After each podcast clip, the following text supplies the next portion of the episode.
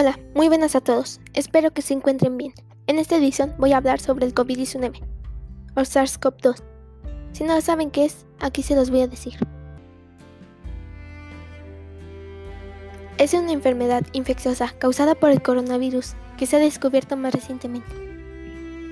Tanto el nuevo virus como la enfermedad eran desconocidos antes de que estallara el brote en Wuhan, China, en diciembre de 2019.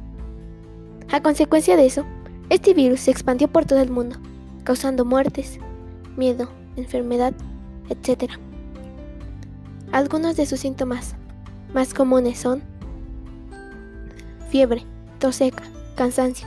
Otros síntomas menos comunes son los siguientes. Molestias y dolores. Dolor de garganta, diarrea, conjuntivitis, dolor de cabeza, pérdida del sentido del olfato o del gusto, erupciones cutáneas o pérdida del color en los dedos de las manos o de los pies.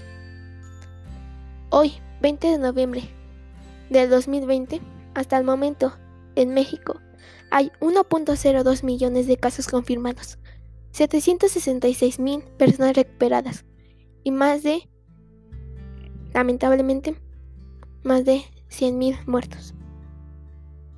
En el mundo hay 55.6 millones de casos, 35.8 millones de personas recuperadas.